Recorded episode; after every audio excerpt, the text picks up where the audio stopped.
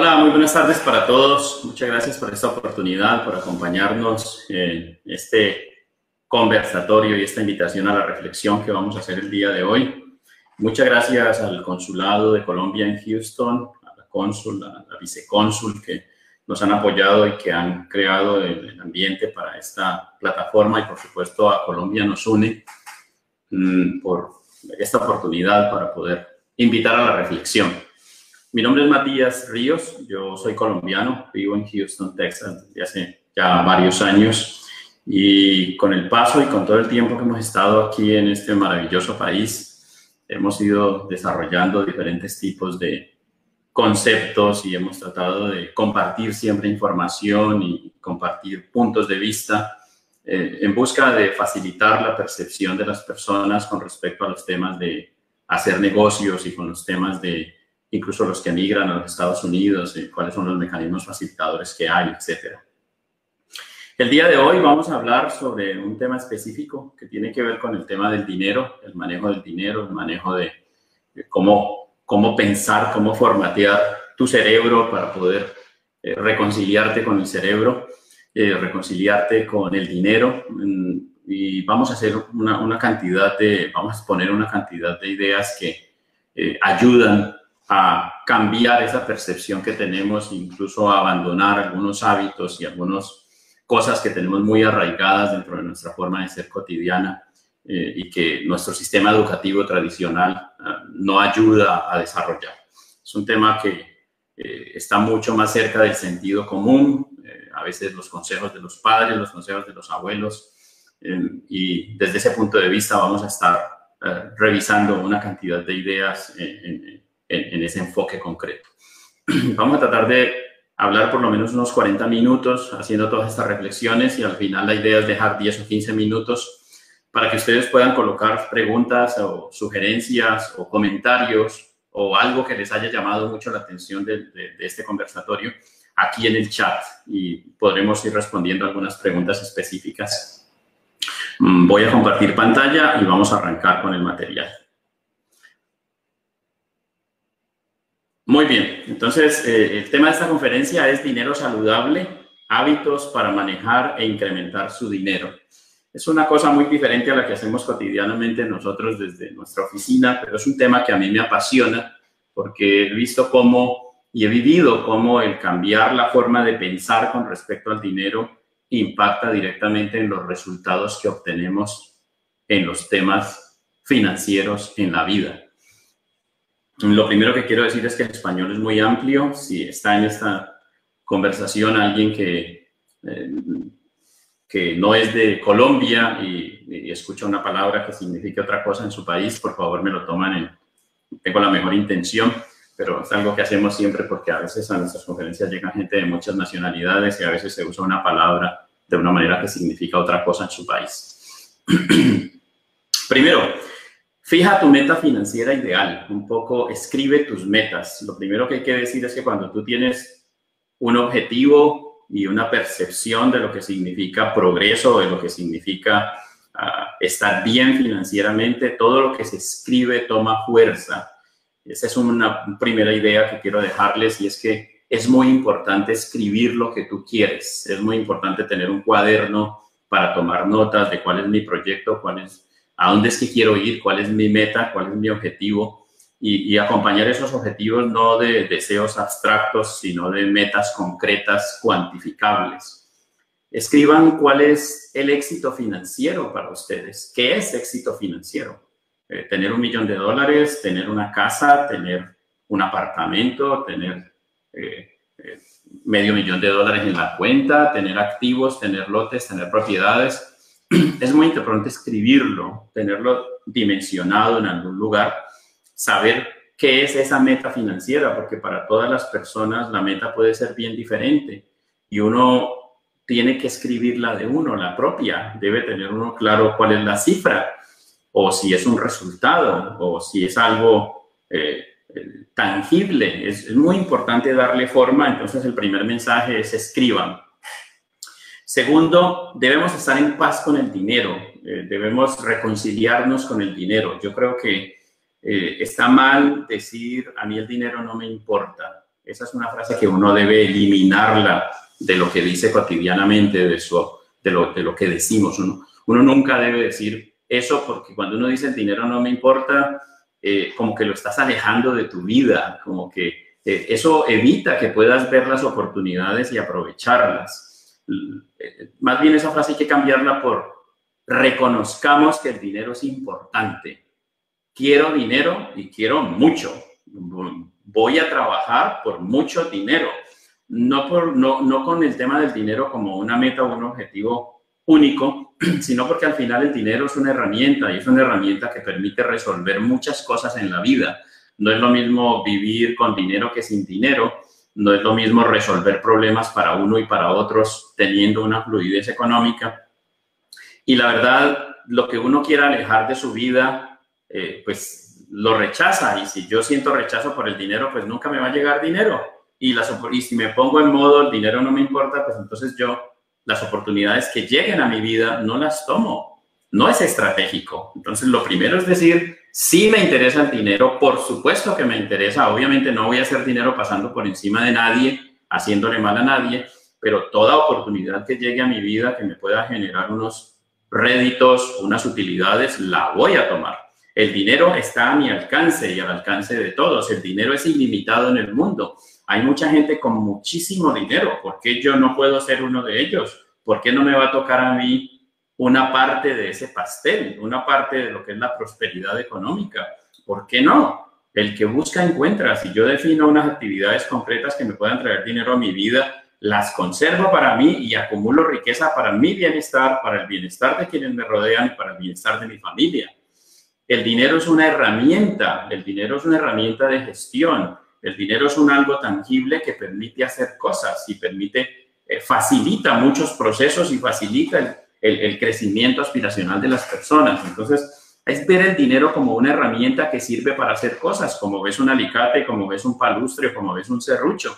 Sirve para hacer cosas y entre ellas sirve para que uno tenga mejor calidad de vida oh sí, uno ve personas que pueden tener mucho dinero y son infelices, pero, pero no es por el dinero. El dinero no te hace feliz y el dinero no te hace infeliz. El dinero es una herramienta que te permite lograr una calidad en lo que haces, que te permite ayudar a los demás, que te permite ayudar a tu entorno, incluso a tu familia. Vinimos al mundo para prosperar. Nosotros no vinimos al mundo solo para sobrevivir. Es que no, yo me gano el chequecito mensual y yo con ese salario mínimo, entonces yo con eso eh, medio vivo. No, no, no, este es un mundo infinitamente grande con una gran abundancia y si nosotros buscamos oportunidades que nos entreguen mejores ingresos, si buscamos actividades que nos permitan eh, ayudar a mucha gente, pues el dinero va a llegar por añadidura. La clave no es el buscar el dinero por buscar el dinero, el tema es gozarse el camino. Ahí la recomendación incluso para la gente que tiene un puesto, tiene, tiene un puesto que no disfruta, la verdad, la verdad, la verdad, renuncien. La verdad es que uno tiene una sola vida y la vida está integrada por años y está integrada por semanas y está integrada por meses. Si yo estoy desarrollando un trabajo que yo no disfruto, yo no tengo por qué ser infeliz estando en un trabajo que no disfruto. La gente más exitosa en el mundo se dedica a las actividades que le apasionan. La gente más exitosa en el mundo él selecciona algo que disfruta realmente y convierte esa pasión en todo un modelo de negocios o un modelo comercializable. El, mejor fotógrafo del mundo es, es, el mejor fotógrafo porque disfruta tomar fotografías. El pintor que mejor vende sus obras es alguien que le apasiona cada obra que desarrolla. Entonces, no vinimos a desperdiciar nuestra vida trabajando en cosas que no disfrutemos. Es muy importante aprender también a ser conscientes con nosotros mismos y si no estamos en el lugar que disfrutamos, nos movemos. Hay una frase que dice, eh, si no te gusta donde estás, ¿qué haces ahí? Tú no eres un árbol. Solo los árboles donde están se tienen que quedar, pero nosotros nos podemos mover de un lugar a otro de manera muy, muy, amplia. ¿Por qué nos causa estrés el dinero? Primero, pues porque a veces, obvio, no alcanza el dinero, sí, Segundo, porque gastamos más de lo que ganamos y ahí empiezan las lesiones financieras no aprendidas de nuestros abuelos, de nuestros padres y los errores de verdad del sistema educativo que no nos enseñan finanzas personales y no nos entrenan para jugar bien con las tarjetas de crédito, usarlas racionalmente, o no nos enseñan a no invertir en lo que no necesitamos, o no nos enseñan a que no debemos consumir el ingreso futuro que no nos hemos ganado. Entonces terminamos gastando más de lo que nos ganamos y eso pues no es estratégico. Uno debería gastar en función de lo que gana, en función del ingreso. También porque no elaboramos presupuestos, nos causa estrés el dinero, porque no nos detenemos a hacer una lista en una hoja de papel o en una hoja de Excel de cuáles son los ingresos y cuáles son las salidas y cómo programar economías de escala en diferentes lugares y cómo poder eh, invertir en lo esencial y cómo tomar dinero y, e invertirlo en proyectos productivos o invertir solamente en deuda que me produzca ingreso y no en deuda que me produzca solamente egresos. Entonces, la verdad es que los presupuestos, la planeación son importantísimas. Hacer hojas de cálculo y definir el dinero que yo estoy ganando, en qué se está yendo, es fundamental. Otros temas por los que nos causa estrés el dinero es porque no tenemos cultura de ahorro. Es la verdad, no nos, no nos enseñan a ahorrar. Depende de la nacionalidad de donde vengamos. Las tasas de ahorro son muy bajas. En Estados Unidos la tasa de ahorro es casi llegando a cero. En China, la tasa de ahorro es del 30-40% de lo que la gente se gana. Eh, en general nos enseñan más a gastar, a manejar estereotipos, a tener el reloj, el último celular de la moda, a comprar marcas.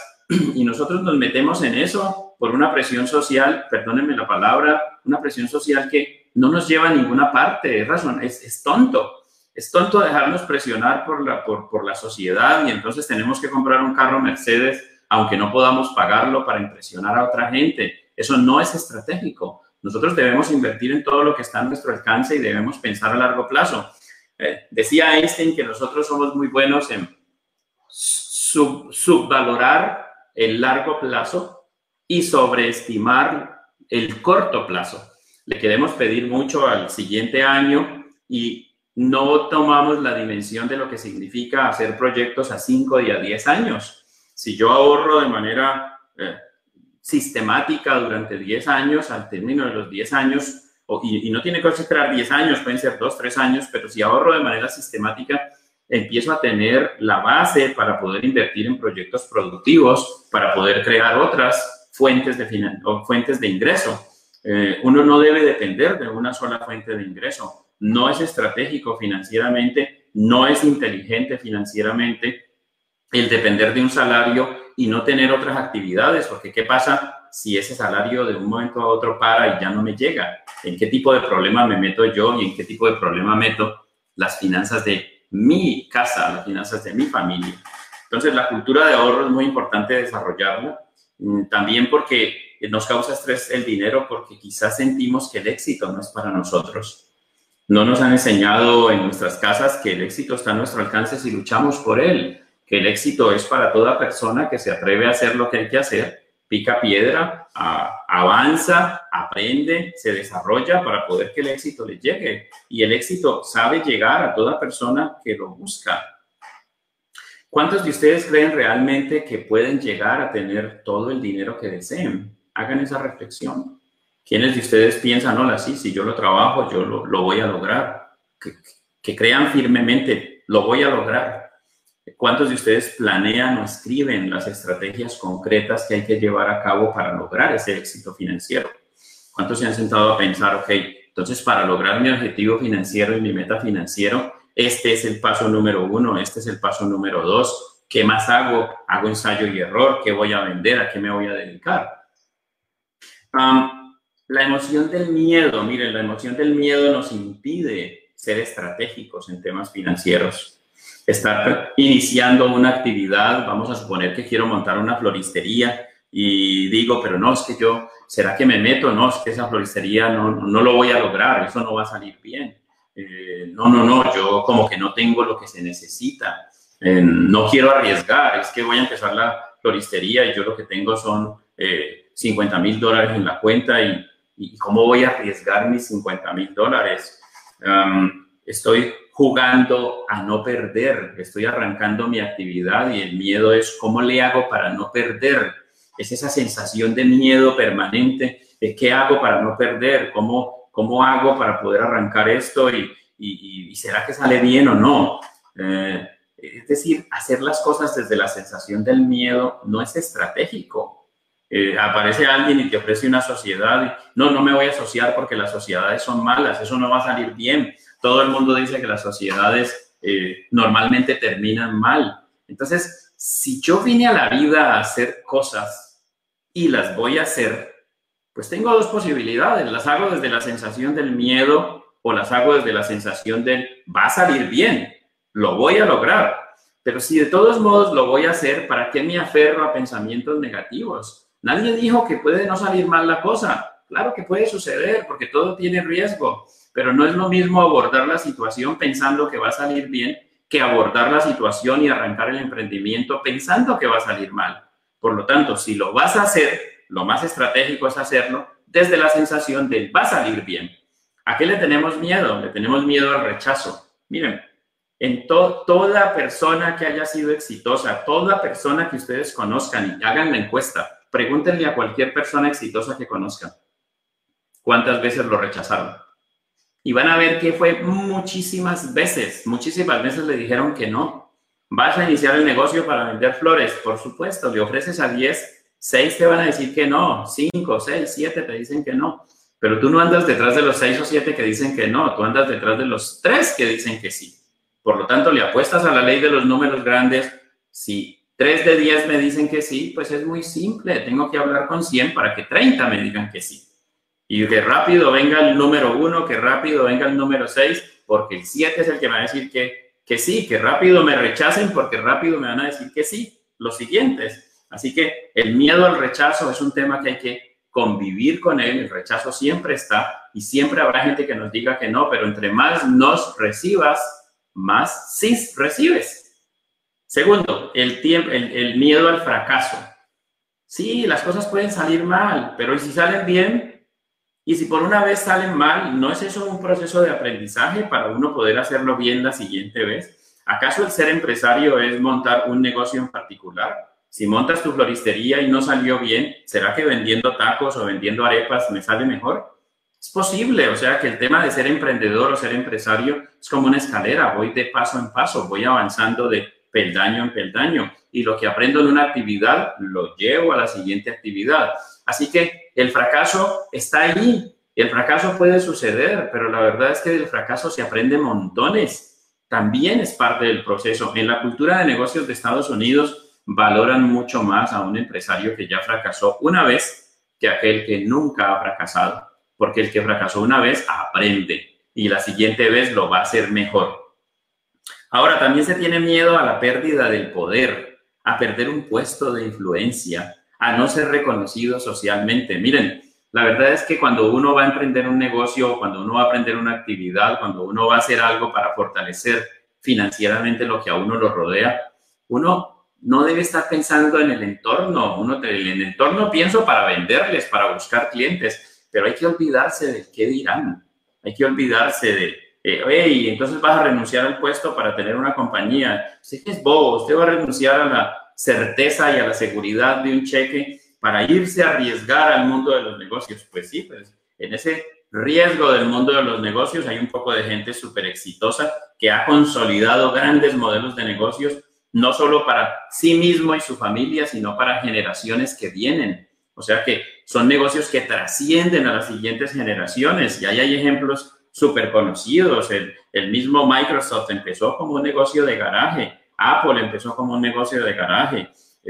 Hay negocios que han heredado, por ejemplo, la organización Corona en Colombia es un negocio de 130, 150 años que se lo han pasado de generación en generación. Hay muchos, pero muchísimos ejemplos, todos los podemos ver en la calle y la verdad es que muchísimos de esos negocios arrancaron con sociedades y la gran mayoría con sociedades entre familiares, personas que se siendo familias, se juntaron para empezar un negocio y creer en él y sacarlo adelante. Entonces, no hay que tener miedo a la pérdida de poder cuando tu emprendimiento sea exitoso.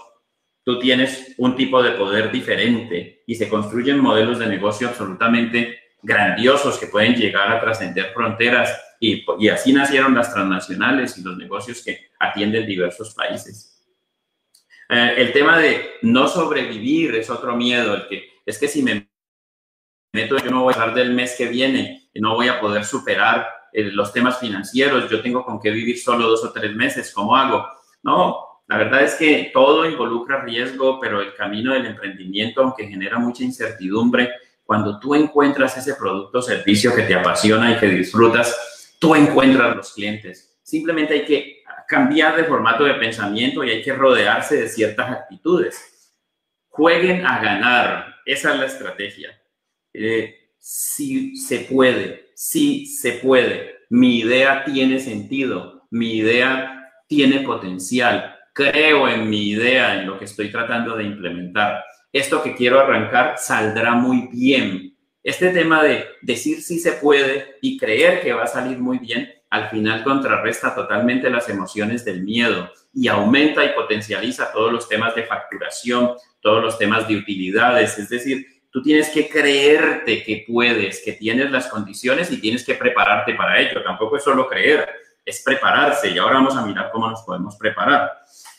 Localice todo aquello que puede salir mal y busque cómo corregirlo. Claro que sí, no se trata solo de creer. Vaya, analice su proyecto, haga un plan de negocios, haga una planeación, haga un modelo de Canvas, busquen Canvas en YouTube, qué es Canvas y estudien sobre el modelo de Canvas, que es una cosa básica que uno puede hacer para armar mini planes de negocios, por así decirlo, y entender ideas que apenas estoy tratando de configurar.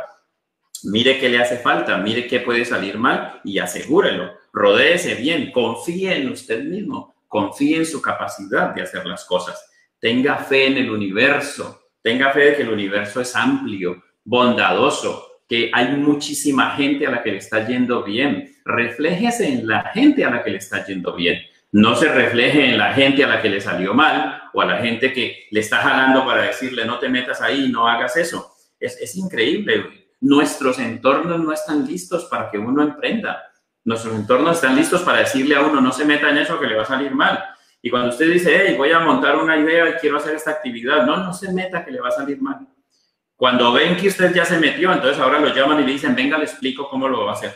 Y el día en que usted fue exitoso, todos lo llaman y le dicen, yo siempre creí en ti. Esa es una, esa es una constante. La gente, nuestro entorno no está listo para el emprendimiento porque nosotros vivimos en una época de cambio en la que todavía la percepción de éxito es tener un trabajo estable en una multinacional donde te paguen muy bien y te den muy buenas garantías laborales.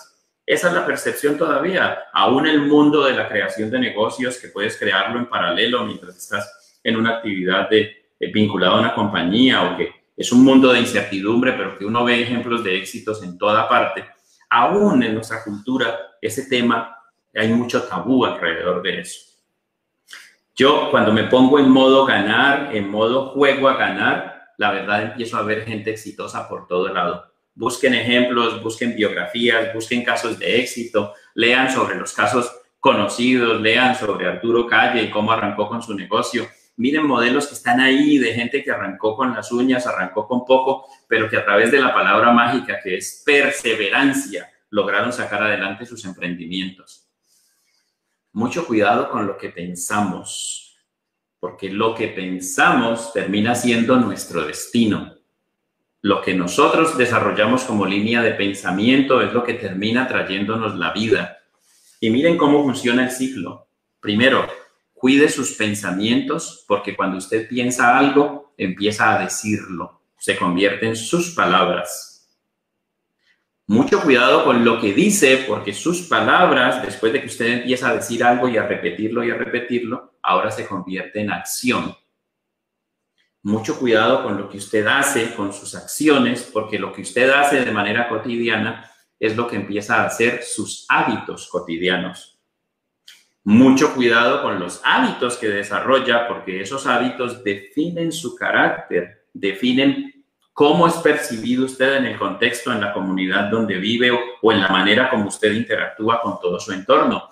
Y el entorno es muy importante porque el entorno es la fuente de relaciones. Yo necesito credibilidad con los bancos, yo necesito score de crédito, yo necesito tener ciertas cosas de que la gente entienda y crea en lo que yo le digo, porque si voy a ofrecer bolsos de cuero o voy a ofrecer floreros o arreglos florales, pues la gente tiene que tener la credibilidad de que yo si digo que los tengo, los voy a entregar.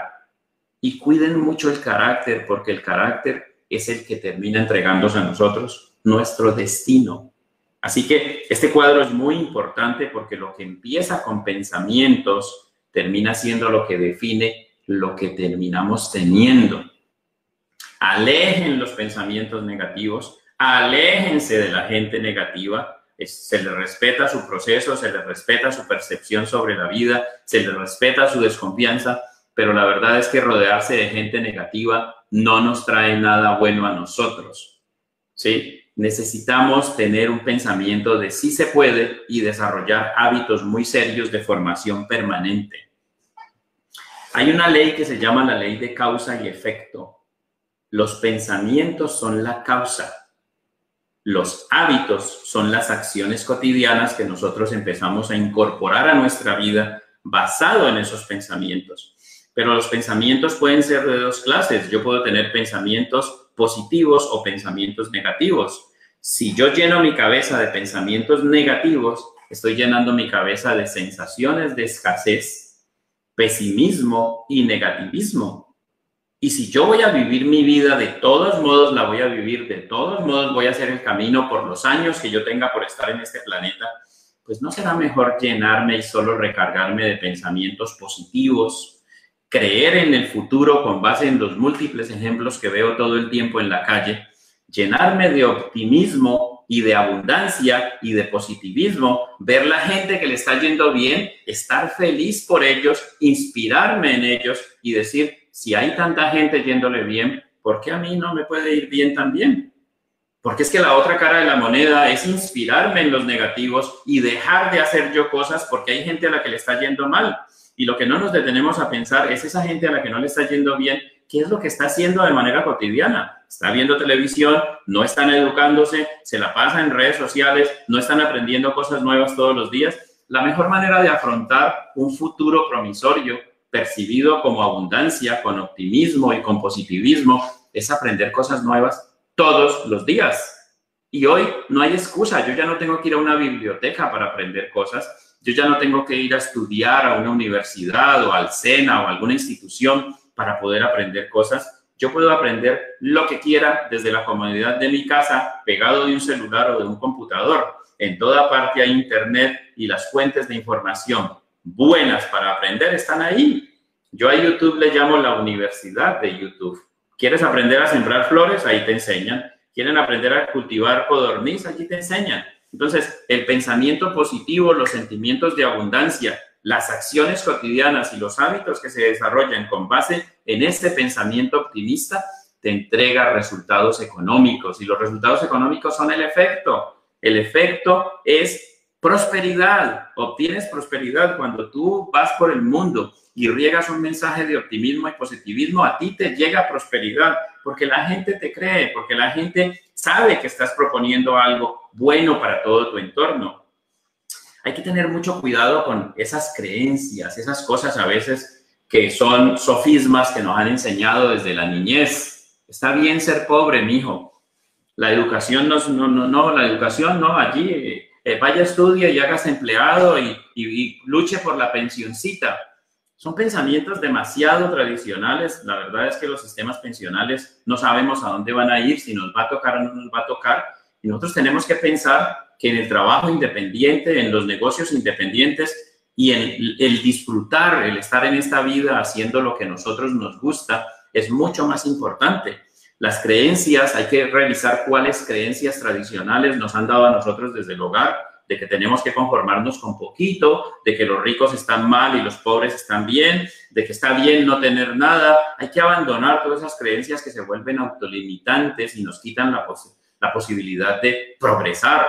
Hay que pegarse de todas las creencias y pensamientos que son potencializadores, potenciadores que nos hacen crecer, que nos elevan la energía, que nos elevan el ánimo, que nos permiten creer que podemos construir de verdad con perseverancia y con estudio y con aprendizaje continuo y con mejoramiento continuo que nos pueden permitir crear un mejor futuro, porque esas creencias nos forman la realidad y al final nosotros, si tenemos muchas autolimitantes, tenemos una realidad, eso es lo que hay. Si tenemos muchos pensamientos positivos potencializadores, tenemos una nueva realidad. Entonces, al final, cada cual obtiene aquello por lo que lucha, cada cual obtiene aquello en donde pone sus horas de energía cotidianas. Los años están integrados por meses, los meses por semanas, las semanas por días, los días por horas. La pregunta es, ¿dónde estamos poniendo nuestras horas? ¿En qué estamos invirtiendo nuestras horas? ¿En ver redes sociales? ¿En ver televisión? ¿En ver novelas? ¿En no hacer nada? ¿O estamos invirtiendo las horas en planear estratégicamente, en escribir unas metas y unos presupuestos, en capacitarnos mentalmente para cambiar el chip en hacer una búsqueda permanente de nuevos productos y servicios o nuevas formas de hacer las cosas. La verdad es que hay tanto por hacer y tanta gente necesitando hacer cosas que si uno se pone en un modo búsqueda, encuentra, porque hay una ley normal en este mundo. El que busca, encuentra. Si tú buscas algo que tú disfrutes, algo que pueda necesitar la comunidad que, tú, que te rodea, pues lo vas a encontrar. Quizá cometas errores en el camino, claro que sí, pero eso es parte del camino. Entonces, adelante, siempre podemos seguir luchando, siempre podemos seguir buscando. No importa que se atraviesen algunos obstáculos en el camino, hay que prepararse para eso. Hace días, el, año pasado, en la graduación de mi hijo mayor en el, high school aquí en, Texas, el director del, del, colegio le decía a todos los que estaban graduando ese día, debían haber unos 2.000 alumnos graduándose, y en su discurso este señor les dijo, en la vida no te va a ir mal. Y en la vida no te va a ir bien. En la vida te va a ir. Es decir, tú vas a obtener el resultado de aquello que tú siembres.